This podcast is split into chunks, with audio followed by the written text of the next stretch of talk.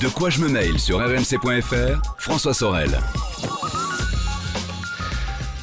Bonjour à vous toutes et à vous tous, nous sommes le 8 mars 2019 et c'est parti pour De quoi je me mail, votre rendez-vous dédié à l'actualité. Vous savez, je suis très heureux de vous retrouver euh, pour euh, votre rendez-vous du week-end sur euh, rmc.fr, la version audio, la version vidéo sur zeronettv.com et sur YouTube. Bien sûr, n'hésitez pas à réagir sur les réseaux sociaux avec le hashtag DQJMM et sur la page Facebook aussi. Au menu de ce De quoi je me mêle tout à l'heure, les trouvailles de Victor Jakimovic. Il vous a manqué, il est de retour, Victor. Comme toujours, c'est passionnant. Euh, et bien évidemment, n'hésitez pas aussi à nous laisser vos questions par mail avec cette adresse. On va bientôt y répondre. On commence à accumuler pas mal de questions, quelques dizaines. Euh, c'est très bientôt, dans deux semaines sans doute, l'adresse pour nous joindre et pour poser vos questions tranquillement. C'est mail au pluriel 01net.fr. Mail au pluriel 01net.fr. Merci d'être là. C'est parti pour De quoi je me mail. De quoi je me mêle sur rmc.fr et 01net TV. Et on commence par le club de la presse Haïti. À ma gauche cette semaine, c'est Jean-Sébastien Zanqui. Bonjour Jean-Sébastien. Bonjour François et bonjour à tous. Qui est un historique de De quoi je me mêle. Ça fait poulala C'est des vrai. années et je suis très heureux de te Moi retrouver. aussi également. Parce que Eric Le Bourlou est en vacances. Mon Dieu, quelle drôle d'idée. Franchement, Bah oui, de non, partir mais en vacances, mais c'est quoi euh, ça Oui, je comprends pas. Alors, euh, Jean-Sébastien qui est journaliste à 01net.com et euh, à mes côtés aussi euh, sur notre droite, c'est Emmanuel Paquette. Salut Emmanuel. Salut François. Qui est parti en vacances mais qui est revenu. C'est une bonne nouvelle. Et qui est journaliste à l'Express. On va commenter ensemble l'actualité de la semaine et on va commencer par ce petit séisme Mhm. dans le monde des réseaux sociaux.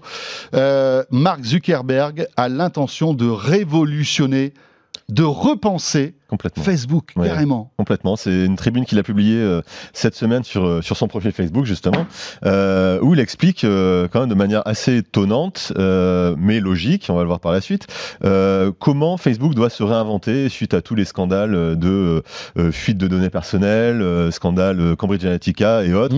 Euh, depuis, depuis plus d'un an maintenant, Facebook traverse quand même une, une sacrée tempête sur ces sujets-là. Et donc, Mark Zuckerberg explique que Facebook doit maintenant se recentrer sur, euh, sur la vie privée, sur la protection des données personnelles, faire en sorte que euh, les messages échangés euh, sur toutes ces applications de messagerie, donc à la fois Messenger, WhatsApp, Instagram Direct, soient tous chiffrés Mhm. de bout en bout pour, pour qu'on ne puisse Oui. plus les lire. Comment les utilisateurs de Facebook vont pouvoir plutôt utiliser Facebook de manière privée? Ils comparent ça. Facebook est un square public, ça devient maintenant un salon privé, donc on se parle entre nous. C'est ça la grosse révolution, c'est-à-dire qu'il est en train de dire que ce qui faisait la force de Facebook, où on publiait en fait au monde Tout à fait. tout ce qu'on tout ce qu'on on- on voulait en fait toutes nos informations personnelles, il est en train de dire que bon ça c'est fini, les gens ont évolué, Mhm. maintenant ils veulent autre chose, ils veulent non pas discuter, envoyer toutes ces toutes ces informations au monde, ça. mais à leurs proches. C'est ça, c'est exactement hein. ça. C'est un peu lui. En fait, c'est basé un petit peu sur l'utilisation que qu'on a maintenant de, de WhatsApp, en fait, puisque WhatsApp, c'est pas seulement pour échanger avec une personne, mais c'est pour échanger aussi avec des groupes. On peut se faire des groupes d'amis où on communique sur des sujets divers et variés, sans que ce soit euh, mis sur la place publique. C'est un peu cette, euh, cette approche-là que, que veut avoir euh, que veut avoir Mark Zuckerberg. Et il parle aussi de de la permanence des applications, des pardon, des publications. C'est-à-dire euh, maintenant, euh, quand on voit le succès des stories, d'abord sur Snapchat, maintenant sur Instagram, il dit que quand même ces, ces, ces manières de, de communiquer par publications qui sont éphémères, qui durent à peu près 24 heures en ligne, ça devient plus ou moins la norme. Et malgré tout, il propose aussi un système Mhm. d'archivage de ces applications privées, puisque on, on a envie aussi de ces publications, pardon, on a envie aussi de, de, de, de garder une trace parfois, mais de manière privée, sans que ce soit disponible à la face du monde. Donc c'est vraiment une manière de repenser euh, complètement, euh, complètement Facebook. Alors euh, Mark Zuckerberg l'a- dit, hein, c'est un peu euh, voilà son gros chantier, ça va prendre Mm. des années, Emmanuel. Est-ce que tu y crois ou pas à cette, à cette métamorphose avouée de, de- de Facebook? Bah, euh, y croire, euh, oui, puisque de toute façon, il avait déjà annoncé qu'il voulait fusionner en fait euh, Mm. WhatsApp, Instagram et Facebook dans ce qu'il appelait le projet WhatsApp hein, donc, euh, on y est là quasiment. Et ce qui est assez intéressant, c'est que cette- la publication de, ce- de sa lettre, hein, de sa lettre ouverte sur, Fa- sur Facebook, intervient juste après que l'Allemagne euh, ait dit, en gros, nous, on ne veut pas que Facebook euh, mêle les informations prélevées sur Facebook avec celles prélevées sur WhatsApp et celles mêlées sur Instagram. Il faut se rappeler que lorsque Facebook a racheté WhatsApp, devant la Commission européenne, Zuckerberg et toute la société avaient dit on ne peut pas et on ne, on ne mélangera jamais les données privées de WhatsApp avec celles de Facebook. Aujourd'hui, il revient en arrière et donc ça a créé en fait une crispation du gouvernement allemand, enfin et des autorités Mhm. allemandes, qui ont dit hors de question de faire ça. Et là, on voit bien que euh, bah, Facebook a changé de propos en disant bah, on va protéger votre vie privée en fusionnant ces différents services. Donc euh, c'est c'est quand même assez intéressant. C'est simplement, on- en fait, c'est même, la même stratégie, mais emballée Hmm. sous une différente forme.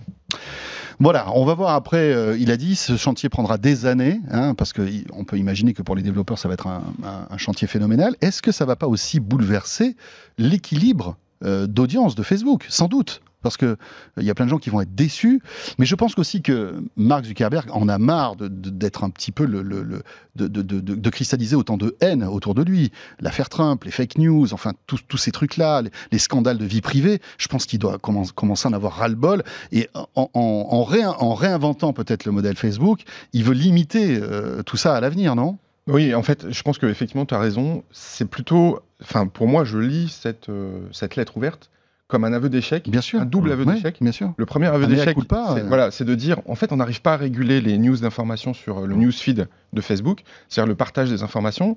Et comme on n'arrive pas à le faire, plutôt que de dire, bah, on va mettre des gens pour euh, réguler ça, etc., de dire, bah, finalement, on bascule, on va changer de modèle, Mhm. et on va plutôt privilégier la communication privée entre les gens. Ce qui permettra euh, éventuellement de contrôler effectivement plus facilement la diffusion de, de fake news, etc. Ça, ça Mhm. deviendra de fait, ça ne deviendra plus un enjeu. Mais ça, aujourd'hui, surtout, est possible grâce à un deuxième échec, qui est que la croissance même sur Facebook est en train de stagner. Le nombre d'utilisateurs à Facebook est en train de se tasser un peu partout. hein. Alors, il y a, voit il y a les- 2 milliards 300 millions d'utilisateurs. oui, c'est ça, évi- évi- évidemment. Mais quand on regarde sur le dernier Mm. trimestre, par exemple, on voit qu'on est passé de, par exemple, aux États-Unis, au Canada, de 185 millions d'utilisateurs à 186. Ils ont gagné en un trimestre 1 million d'utilisateurs actifs. Ouais, ce qui, ce qui est peu. Quasiment rien. Oui, c'est-à-dire Quand on regarde en Europe, ils sont passés de 278 millions à 283 millions. Donc 5 millions d'utilisateurs en plus Oui. en un trimestre. la croissance se, se ralentit. Exactement. Et dans le même temps, ce qu'on voit, c'est Instagram et WhatsApp qui, eux, continuent d'exploser. Donc en fait, c'est plus on suit ce que veulent les utilisateurs et on suit les modes, tout en disant, et en creux, on n'arrive pas Hmm. à limiter l'impact de Facebook sur la circulation des fake news et sur les ingérences éventuelles de, de pays étrangers. Donc on bascule le modèle. Et puis c'est un réseau qui vieillit, hein, Facebook, il faut pas oublier. hein. Enfin, Ouais, ouais. aujourd'hui, les ados vont plus sur Facebook. hein. Ils, ont, C'est ça. ils, Ils ont vont sur Instagram. Ils vont sur Instagram ou Snapchat, euh, Snapchat. TikTok, Mais, mais c'est euh, ça qui est, qui est assez amusant. Instagram qui est devenu cool dans la galaxie Facebook. euh, Évidemment, plus Facebook, Facebook. est devenu un peu ringard finalement. Complètement. Euh, Et puis surtout, le, le- le- comment dirais-je, le, le réservoir de toute cette haine euh, et de, enfin, de, de- choses négatives en fait. Il n'y a pas tout ça sur Instagram ou sur WhatsApp. En fait, c'est vraiment, c'est Facebook qui cristallise en fait tous les problèmes de Mark Zuckerberg aujourd'hui. En grande partie. Et, et voilà. Après, il y a d'autres problèmes hein, quand même, Oui. sur, sur Facebook et Instagram. Mm. Bien Il y, sûr. a, il y a le financement du terrorisme hein, en partie. Effectivement. Euh, on referme cette page-là qu'on aura l'occasion évidemment de réouvrir plusieurs fois. Autre euh, questionnement dans une grande boîte, on va dire, de la tech euh, mondiale, c'est Apple. Euh, Apple qui se pose des questions aussi. Alors c'est peut-être des questions moins graves parce que tout va très très bien quand même chez Apple, mais malgré tout, on se rend compte que Apple vend un petit peu moins d'iPhone qu'avant Mhm. et c'est- quelque chose qui va peut-être s'accélérer. Et donc Apple essaie de retrouver un, nou- un nouvel essor, un nouveau souffle Mhm. et est en train peut-être de pivoter vers les services. Et, ça se ressent là vraiment concrètement, euh, d'après toutes les, les, les dernières news qui circulent sur le web sur le sujet. Ouais, effectivement, le- le- le- l'indice le, plus euh, le plus flagrant de, de ça, c'est euh, les annonces d'em- de- d'emploi, les offres d'emploi de- de- d'Apple, euh, qui désormais sont en majorité tournées vers les services plutôt que vers le hardware. C'est la première fois euh, de l'histoire d'Apple que euh, la société euh, embauche, veut embaucher en tout cas plus d'ingénieurs dédiés aux services et aux logiciels que d'ingénieurs dédiés au matériel. Donc c'est quand même un signe de, de ce pivotement d'Apple qui, on le sait, a vendu toujours beaucoup d'iPhone, mais moins que prévu au dernier trimestre 2018, euh, et qui veut maintenant euh, Qui, marcher, se, on qui va dire. casse la gueule, qui se casse la gueule en Chine, hein, il faut pas. Oui, oui, tout à fait. Euh, tout à fait aussi, Mhm. qui était quand même un des gros marchés, un des gros marchés d'Apple euh, à la base quand ils se sont lancés là-bas, euh, et qui veut plutôt marcher maintenant sur les, pla- les plates-bandes de, Netflix, euh, d'Amazon Prime Video, euh, et puis euh, qu'il a déjà fait pour le streaming musical. Euh, donc c'est assez marrant de voir euh, Apple. Euh, s'acoquiner un petit peu avec ce, Mhm. ce, ce milieu-là aussi euh, hollywoodien. Euh, je, je vous parlerai de, de Tim Cook qui va sur les plateaux de, Ouais, ouais, ouais. de tournage euh, juste après. Oui, oui, parce que, on- enfin, et en filigrane, il y a cette grande keynote qui est prévue euh, fin mars, hein, Oui, qui Euh, est prévu a priori le 25 mars. dont on La reviendra, date n'est pas et confirmée, mais qui, qui- qui sera sans doute passionnante et, et liée à ses services. Euh, Apple aussi, euh, voilà, anticipe l'avenir et essaie de trouver de nouveaux relais de croissance. Alors oui, c'est effectivement, euh, comme tu le dis, hein, enfin comme vous le dites, hein, d'ailleurs, Mm. c'est un nouveau relais de croissance, puisque l'idée, alors, si on entend les rumeurs, hein, ça serait un service fusionné dans lequel on retrouverait la musique, Tout à fait. un service de vidéo à la demande, éventuellement même de la La presse. Mmh. Et Euh, tout peut-être ça même dans un même service et, euh, Mhm. voilà et du cloud puisque aujourd'hui effectivement iCloud c'est un service un peu à part dans l'univers d'Apple donc tout ça réuni dans un dans un même euh, package entre guillemets ce qu'on appelle un bundle en, en bon langage français Euh, donc effectivement ça on voit que c'est la tendance du marché pour euh, pour dire qu'en fait, bah, comme les iPhones se vendent un peu moins bien, on se tourne vers les services qui sont plus rémunérateurs. Mais il faut aussi, il faut pas oublier quand même que jusqu'à maintenant, les services chez Apple étaient liés aux appareils Apple. Mhm. Et donc l'idée, c'est de se dire, comme on est sur des marchés de renouvellement, notamment aux États-Unis et en Europe, eh ben, si les gens, à un moment donné, peuvent se dire, bah, tiens, je vais quitter Apple, je vais partir sur, sur du Huawei ou du Samsung, si on se dit que derrière, on risque de perdre quand même sa bibliothèque iTunes en partie, ou son, euh, son Apple, euh, Apple Music, ou demain son service de vidéo, eh ben, on va se dire, bah, on va rester dans l'univers Apple quand même, on va conserver son Apple TV, on va conserver un, un iPhone ou un iPad. Donc il y a quand même un lien assez fort entre les contenus et les contenants Mhm. chez Apple. C'est pas l'un sans l'autre, c'est l'un avec l'autre. Et donc, se développer dans les contenus, ça peut permettre de retenir les gens sur les appareils euh, Apple et surtout de les pousser à acheter des nouveaux appareils s'ils avaient eu l'idée de churner et d'aller voir euh, un peu à la concurrence. Alors, je, je sais pas, pour rebondir là-dessus, je sais pas si ça sera vraiment la stratégie euh, d'Apple, parce qu'on voit que Apple Music est dispo sur Android. Oui. Euh, et qu'on voit qu'au dernier CES, euh, Apple a été dispo, euh, AirPlay est arrivé sur les téléviseurs LG Sony de mémoire, et qu'il y a même une application qui est arrivée sur les téléviseurs Samsung, Tout à fait. euh, qui permet d'accéder aux, Mm. qui permet d'accéder aux, aux séries euh, a priori pour l'instant du store. Donc on imagine après ce- du service SVOD qui devrait lancer. Donc est-ce que vraiment euh, ils veulent continuer à vendre du matériel euh, Voilà, est-ce que ça va impliquer vraiment euh, effectivement, du il va matériel falloir voir d'Apple si le bundle, enfin si le, le tout Ouais. en un sera réservé Voilà. aux utilisateurs d'Apple ou sera ouvert ça à sera bien sûr. plus cher sur d'autres euh, Voilà, d'autres Parce qu'il y a une matériels autre et- rumeur aussi qui, qui, qui dit que, euh, en fait, à partir du moment où on achète un iPhone, on pourra avoir tous ces services, enfin, en tout cas, la, la vidéo gratuite C'est ce qu'il dit aussi. ouais. comprise dans, la- dans, dans, Mm. dans- en fait, dans le prix du, du produit. Oui. Euh, ça me paraît bizarre. Hein. Oui. Ouais, c'est pas trop stratégie ça me paraît ouais, très très ouais. bizarre que qu'Apple produise.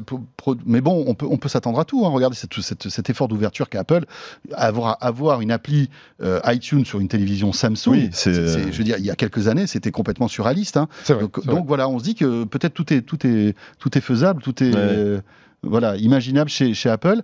Euh, D'autant que, euh, on le sait, Apple investit maintenant des milliards, Ouais. tout comme les autres, hein, que, tout comme ses petits copains Netflix euh, ou même Amazon, euh, dans les contenus ça, hollywoodiens. dans, dans la production. c'est la deuxième actu de la semaine euh, concernant Apple. euh, hein. Apple est devenu euh, vraiment un, un donneur d'ordre euh, auprès des studios hollywoodiens, c'est-à-dire qu'il leur Tout il leur comme HBO, de- tout comme euh, enfin, exactement, euh, comme, comme l'a fait Netflix, Bien euh, comme l'a fait Amazon. Euh, et, euh, et donc c'est assez marrant parce que euh, malgré tout, Apple garde euh, ses euh, petits défauts euh, euh, qu'on lui connaît bien euh, de manière, euh, on va dire, très interventionniste, euh, comme il l'a fait dans, dans l'App Store par exemple, en bannissant euh, toutes les applications euh, qui parlent euh, euh, de sexe euh, ou qui sont euh, qui sont pas forcément très bienveillantes. Euh, Tim Cook euh, intervient souvent euh, auprès des, des studios en leur envoyant des, des notes en disant ne soyez pas si méchants euh, dans, dans cette production. euh, euh, pourquoi vous parlez de technologie de manière aussi négative Euh, Ce petit genre de choses qui montre que quand même Apple veut garder la main euh, sur euh, l'esprit, en tout cas, des productions qui seront proposées sur euh, sur euh, sur ce service.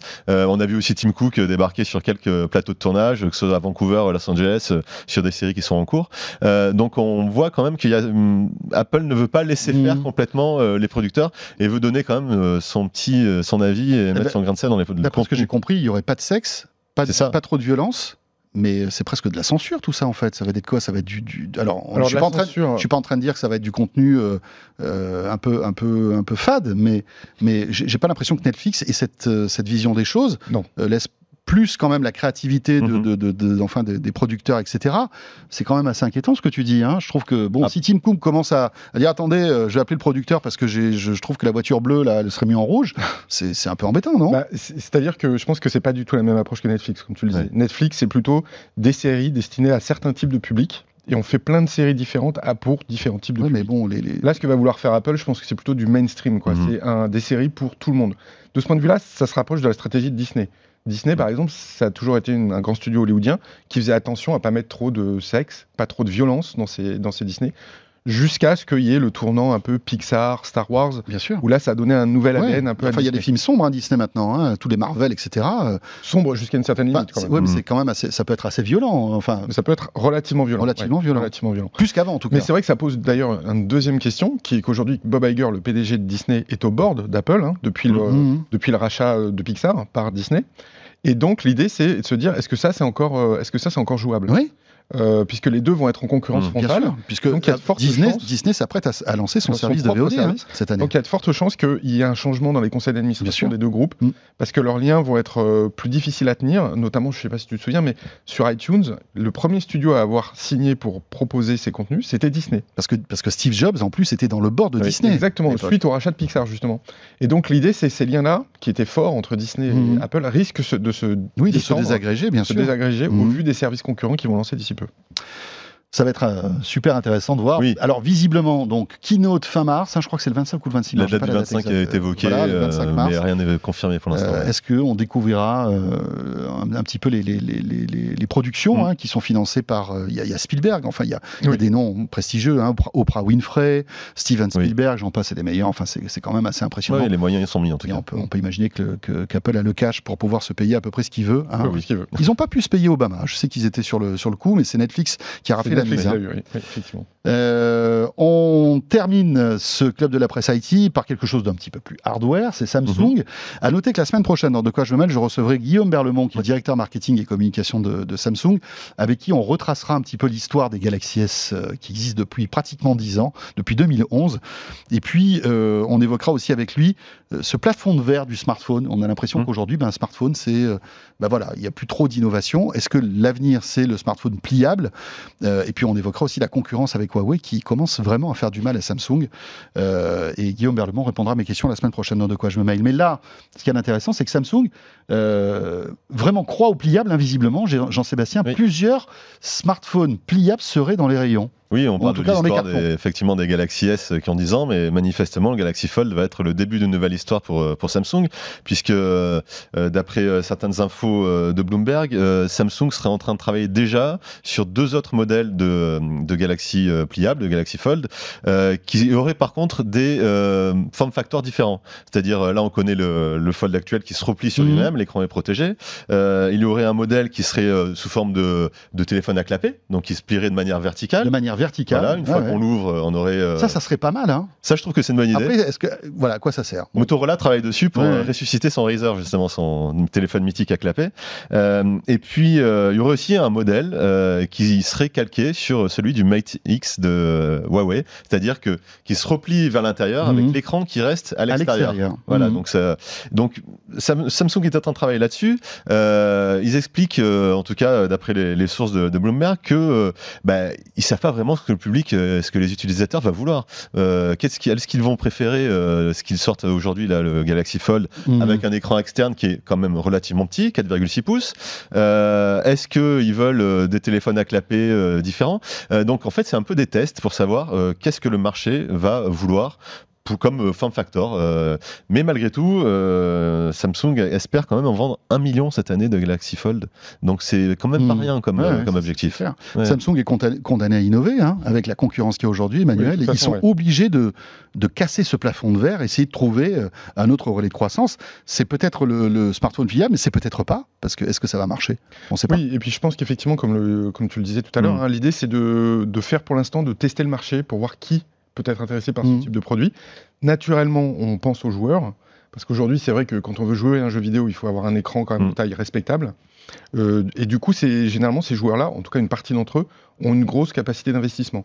Quand on voit aujourd'hui que les joueurs de PC, hein, traditionnellement, se Mm. euh, achètent des machines quand même très cher, ouais. notamment les Mhm. Alienware hein, qui, qui ont fait le, le- le succès de, de cette marque avant qu'elle ne soit rachetée par, par Dell.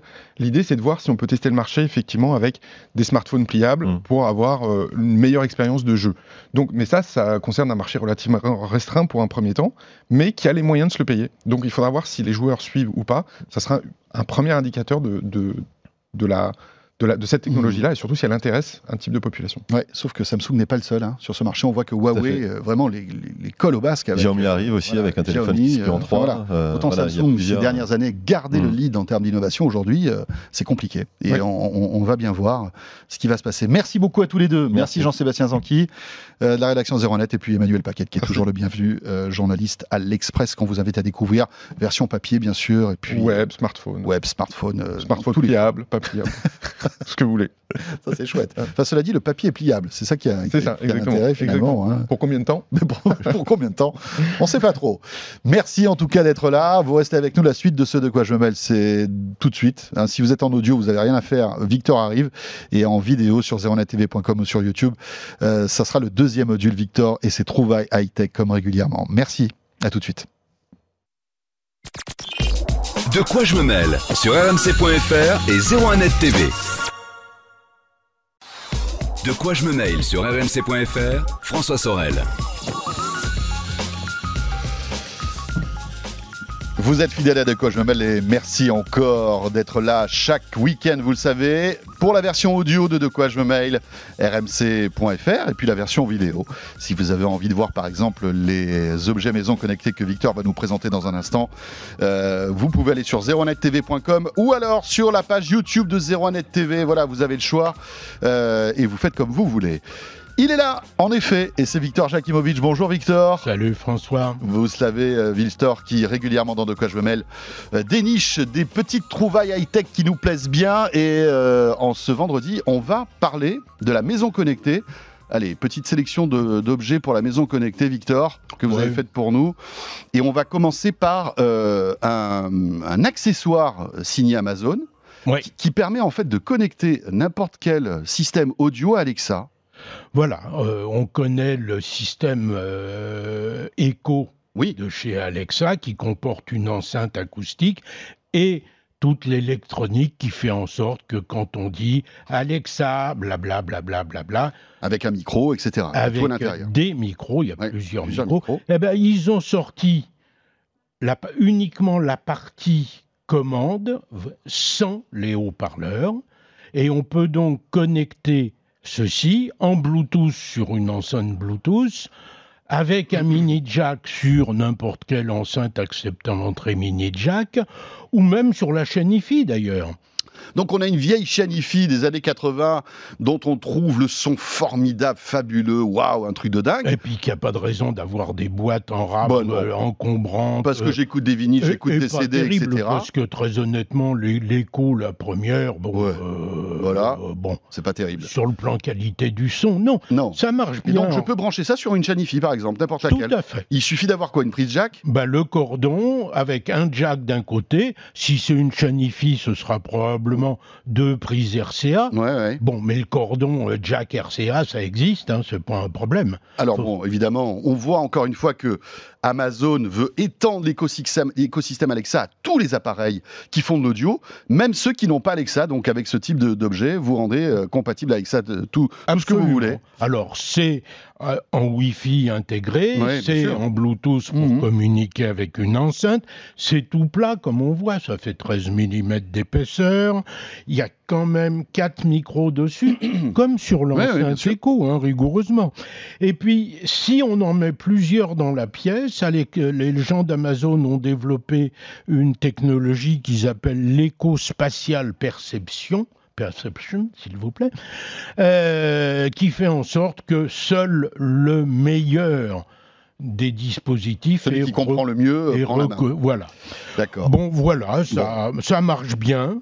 Et ça coûte Ça vaut combien 40 euros, Ben c'est-à-dire 20, 20 euros de moins que La l'enceinte petite enceinte. avec ça dessus. Bon, c'est raisonnable et ça permet de commander On tout ce qu'on veut. Il y a deux boutons. Un qui permet d'éviter de dire Alexa quelque chose. Oui, qui Hein coupe le micro en fait. Euh, non, il y en a un qui coupe le dispositif, Ouais. les micros, et l'autre qui permet de ne pas avoir besoin de dire Alexa, Ah allume-moi machin. j'appuie et je donne la commande en Et fait. Vous donnez la commande en direct. Il n'y a pas besoin de dire Alexa. Bon, c'est pour plus mal. Voilà, je pense Voilà, qu'on bien. on a tout dit là-dessus, c'est pas la peine d'en Oui, dire plus. oui, oui, oui. C'est assez simple. On enchaîne avec une prise connectée, Victor. Bah, une prise connectée qui pourra justement être commandée par Alexa ou aussi par Google. hein. Ah, quand même. elle n'est pas raciste de ce côté-là. Euh, J'avais des. elle est un peu raciste parce qu'elle marche pas avec Siri, j'imagine. Elle marche pas avec Siri. Ah, donc elle est un peu raciste, Un quand peu, même, un attention. peu. Mais enfin. Siri est plus Oui, rare. c'est vrai. Euh, J'avais déjà présenté chez Konix cette prise. euh, il y a déjà un peu avant Noël, me Ouais. semble-t-il, Mhm. qui est une prise qui est connectée donc à partir des commandes vocales usuelles, qui est en Wi-Fi et qui peut, avec son appli, se synchroniser avec plein plein de trucs. J'avais, je l'avais présenté en disant et j'ai vu le proto du prochain modèle. Eh ben, le proto, il est sorti. Voilà ce qu'était la première. Et voilà aujourd'hui ce qu'est la seconde. D'accord. Ah oui, c'est vraiment. Euh, on a réduit la taille, on a les mêmes fonctions. Ce que l'on n'a pas, c'est Même la prise a pris le régime comme j'aime, hein, visiblement. celle-là fait 3600 watts. D'accord. Celle-là n'en fait que 2000. Oui. Ce qui, compte tenu de la diminution de consommation de tous nos outils avec des LED, des bébés, Ça suffit. fait très bien le boulot. On peut pas Et alors- brancher un four, quoi, dessus. Et mais quel gain de place Oui, on branche pas un four, mais bon, Ouais, d'accord. est-ce qu'on branche un four sur l'autre? Je ne sais pas. Ne La pas. Mini Prisca, c'est son nom de Konix, vaut 23 euros. D'accord. Et quand, avec l'appli qui va bien, elle s'insère complètement dans un système qui ne marche que sur Wi-Fi, pas besoin de boîtier Mhm. extérieur, de concentrateur, pour faire tous les scénarios possibles et imaginables. Très bien. Est-ce que vous connaissez la marque Ring? Sans doute. On en a déjà parlé dans De quoi je me mêle. Une marque qui est spécialisée dans tout ce qui est portier vidéo, etc. Je me demande d'ailleurs s'ils n'ont pas été rachetés par Amazon, ces gars-là. Ils ont été, Ils ont rachetés, été par rachetés par Amazon, Amazon. Je, confor- je confirme, de même que Blink, qui est une Oui, autre marque de Exactement. caméra. Et on voit encore une fois la, la, la, la- la volonté, la stratégie d'Amazon hein, d'arriver, euh, Ah bah, en quand, fait, de, de pouvoir entrer par toutes les portes de la maison et notamment avec les quand portiers il y a un vidéo. livreur qui se pointe, identifier le livreur. Si c'est un Amazon en plus, c'est pas de mal. préférence et lui ouvrir la porte. Ouais. Bon. Alors si c'est un livreur d'une marque concurrente, peut-être qu'il pourra pas rentrer. Comme Amazon achète tout le système. euh, Non, quand même. Jusqu'à présent, le problème s'est pas posé pas à ma connaissance. Et donc, Donc, Ring sort Ring. nouvelle caméra. Ring a sorti une nouvelle caméra qu'ils appellent la Stick Up Cam. Oui.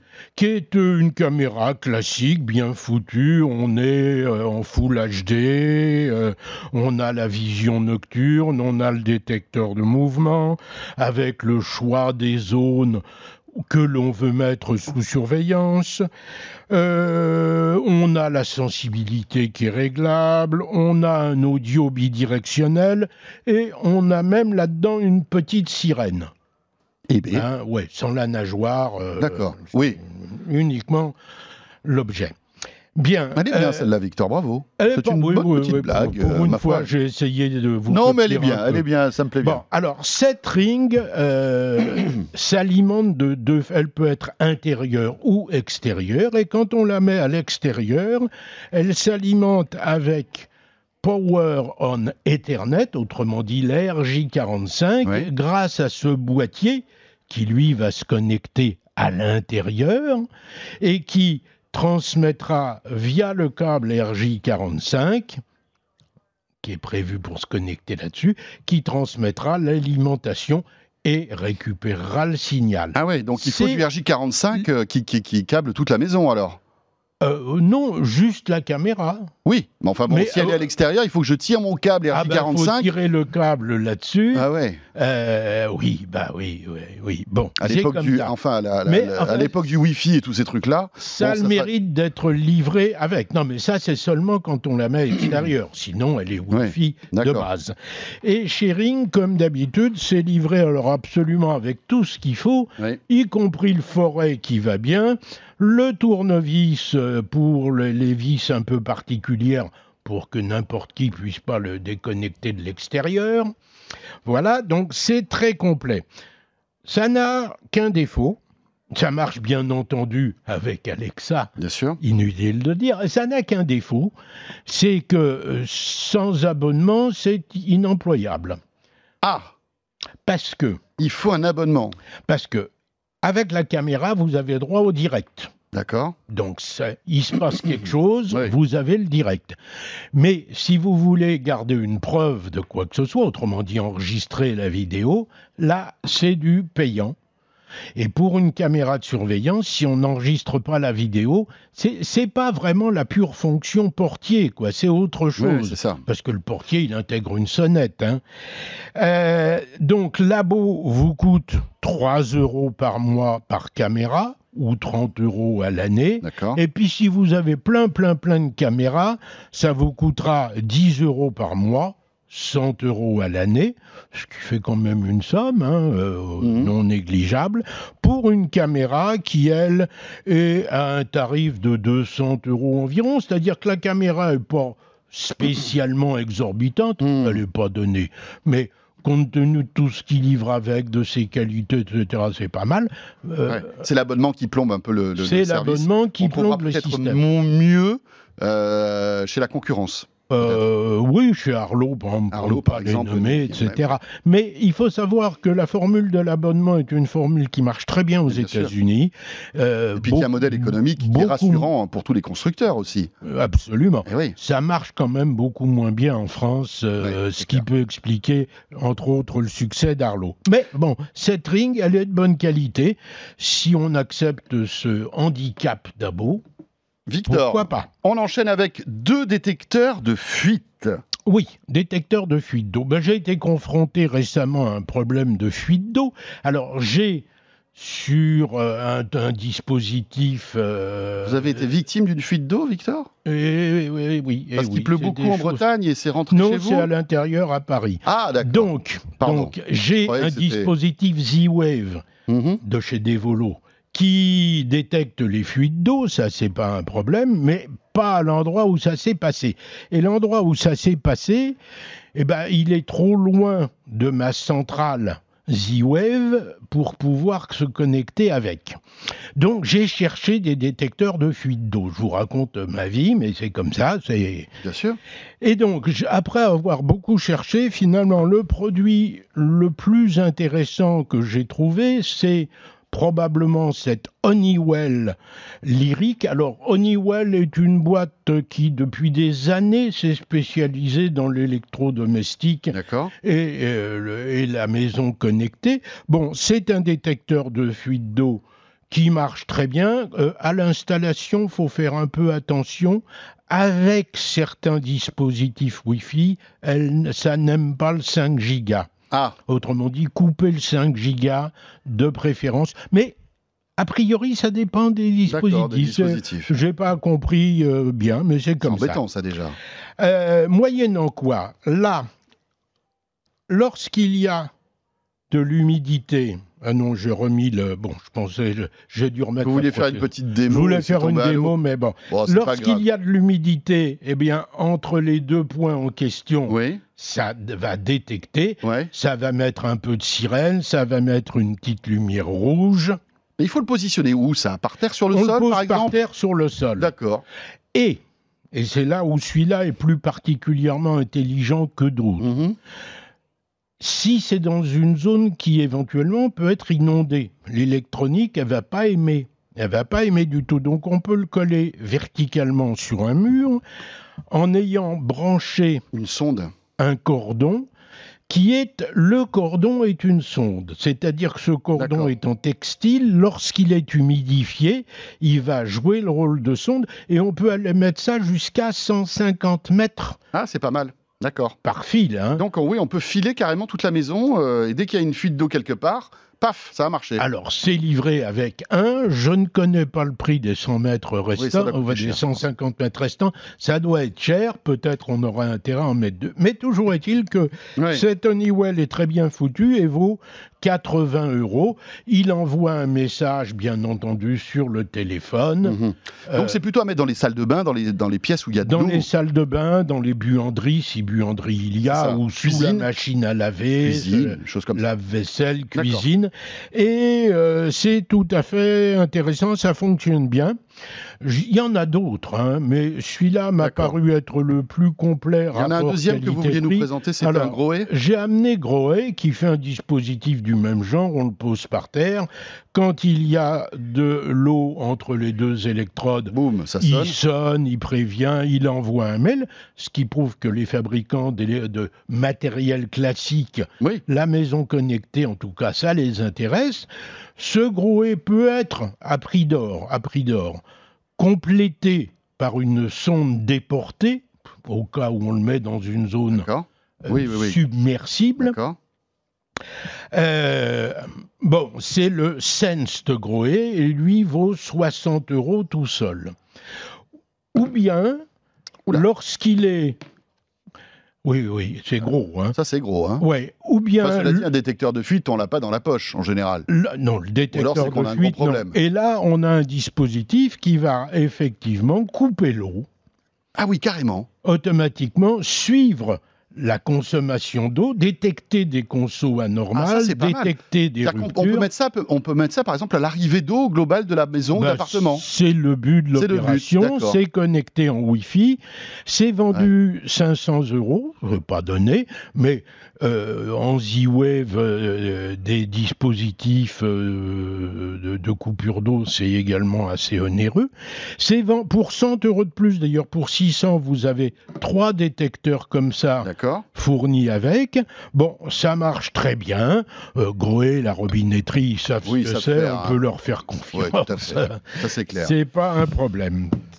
Euh, alors, c'est vrai que c'est un peu. C'est, c'est- c'est étrange, hein, ce type d'appareil. Mais bon, euh, quand on a une fuite d'eau, croyez-moi, et je pense que ça a dû vous arriver au moins une fois, c'est vraiment la galère. Et surtout si on est en appartement, les voisins euh, qui sont en dessous Bah, seraient bien voilà. contents qu'on ait ce type de choses. Tout, tout à Mais- fait. Mais ce que je comprends pas, c'est qu'il faudrait que ce type d'appareil arrive dans les, les nouvelles constructions et que ce soit intégré dans, dans des systèmes. Je veux dire, quand on achète des, des apparts plusieurs centaines de milliers d'euros, qu'est-ce que c'est que 500 euros de plus ou, euh, ou 300 ou, Enfin, c'est quand même 500 de plus, là où on fait déjà des économies de bout de chandelle. Oui, d'accord, mais avec les économies d'échelle, si on est que si on équipe un, un immeuble entier de ce type de choses, ça coûtera plus 500 euros, vous voyez.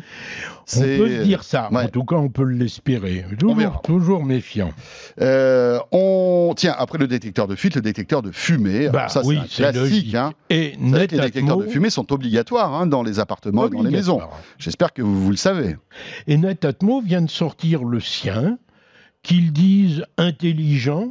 Je n'ai pas très bien compris en quoi il était plus spécialement intelligent. Oui. Enfin, toujours est-il que il fait le boulot de détecteur de fumée, euh, il est compatible HomeKit, la batterie est garantie 10 ans, il fait des tests automatiquement sur son état de bon fonctionnement, il prévient quand la batterie devient faible. Je n'ai pas pu tester 10 ans. euh, Oui, ça fait un peu long. Non. Et Mais, euh, mais- mais malgré tout, alors, Victor, on voit que c'est un détecteur de fumée comme il y en a à plein, mais il rentre en concurrence avec un détecteur de fumée très connu qui est le Nest, oui. euh, et qui, vous me disiez tout à l'heure, a l'air mieux. Ben, le Nest fait deux choses en plus. Premièrement, il ne détecte pas les fumées, il détecte aussi l'oxyde, le monoxyde de carbone. euh, Oui, qui est un, un gaz très, très qui dangereux. extrêmement dangereux. Oui, oui. hein. Sans Ce- doute peut-être plus que la fumée d'ailleurs. Euh, ou de- quand il y a un incendie, la fumée, c'est Ouais, dangereux, on en meurt. Mais bon, il détecte le monoxyde de carbone. Il a une, petit- un- une petite lumière qui euh, se fait en sorte qu'il se rappelle à vous quand vous passez la nuit à côté euh, pour vous dire je vais bien, je surveille la maison, pas d'inquiétude. Bon. Celui-là vaut, euh, 80, vaut 100 euros, 99 euros. Le Nest coûte pas tellement plus cher. Euh, bon, bon, bon. On peut se poser la question. euh, Ok. On enchaîne avec un ruban lumineux. Alors Voilà. bon, euh, les fêtes de Noël, c'est passé, mais vous savez que les, les- les- ces rubans lumineux, c'est pas que pour les fêtes hein, qu'on peut les installer, c'est aujourd'hui. euh, Il y a une telle puissance dans ces machins-là qu'on peut s'en servir pour créer des environnements éclairés complètement euh, originaux. Ah, en mais c'est de l'éclairage. Oui. C'est réellement Voilà. de l'éclairage. Et celui-ci qui vient de chez Eve System, Eve System qu'on appelait Elgato avant. Ils ont abandonné la marque Elgato, euh, qui n'allait pas tellement avec le côté euh, teuton. Parce que Elgato était une marque allemande. Oui, c'est vrai que ça fait plutôt, bizarre. euh, Euh, donc, F-System vient de pondre ce stripe, ce ruban lumineux, euh, qui concurrence très directement celui de Philips, qui est le plus connu, hein, le Bien You sûr. de Philips. Celui-ci est plus lumineux que le Philips. Il est donné pour 1800 lumens, là où le Philips en fait que 1600. Euh, 1600 lumens, c'est déjà une belle lampe. hein. D'accord. 1800, en réalité, c'est pas beaucoup plus, mais enfin, dire c'est moi le plus puissant, Bah, c'est le cas. c'est pas plus bête qu'autre chose. Ce ruban lumineux, donc, peut être recoupé à la bonne longueur, peut être prolongé. Hein, il y a une connexion. D'accord. euh, Ah oui, on peut, on peut brancher plusieurs rubans. on peut brancher plusieurs rubans ensemble et, contrairement au Philips dont la luminosité baisse un petit peu lorsqu'on en branche un second, là, l'alimentation délivrée par un petit boîtier euh, est assez puissante pour euh, est ne pas assez faire puissante baisser. pour qu'il n'y ait pas quand on en met deux. À mon avis, quand Au on en de- met oui. trois, mais Bah j'en avais pas trois sous la main. Euh, mais enfin, en tout cas, quand on met une rallonge, on garde toute la lumière. Alors, il y a un gros changement chez F-System. Jusqu'à présent, tous les produits F-System ne sont compatibles que iPhone. Mhm. Ça, ça continue.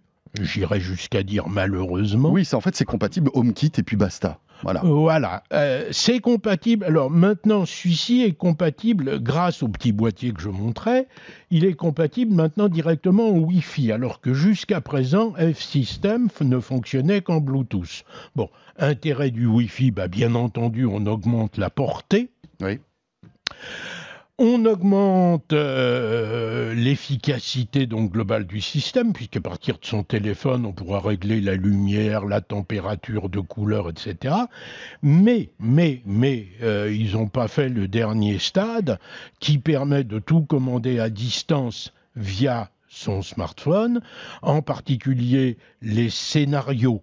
Les Oui, oui.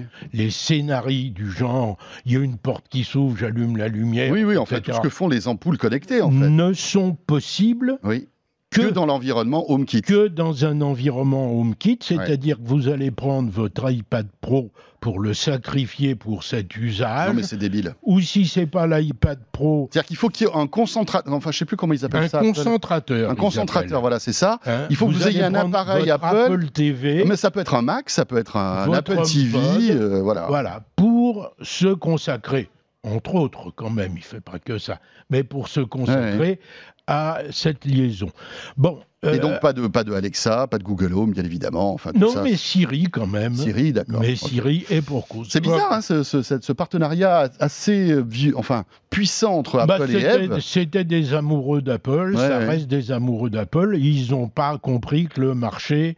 Ouais. euh, Mais vous savez, alors, juste pour terminer, parce que l'heure tourne et euh, je crois que c'est le dernier produit que vous vouliez nous présenter, mais Oui. moi j'ai un produit Eve, justement, qui est ce, vous savez, ce, ce fameux programmateur de- d'arrosage Ah oui, très, très bien foutu. très pratique. Ouais. euh, voilà, Sauf à distance, à distance, vous pouvez en théorie euh, couper euh, l'eau. euh, voilà, Voilà. Vous, avez, vous avez pas mal de paramètres et tout. C'est Ça, très bien. c'est la théorie. Sauf que ce système-là est Bluetooth. Voilà, il est Bluetooth, il n'est pas Wi-Fi.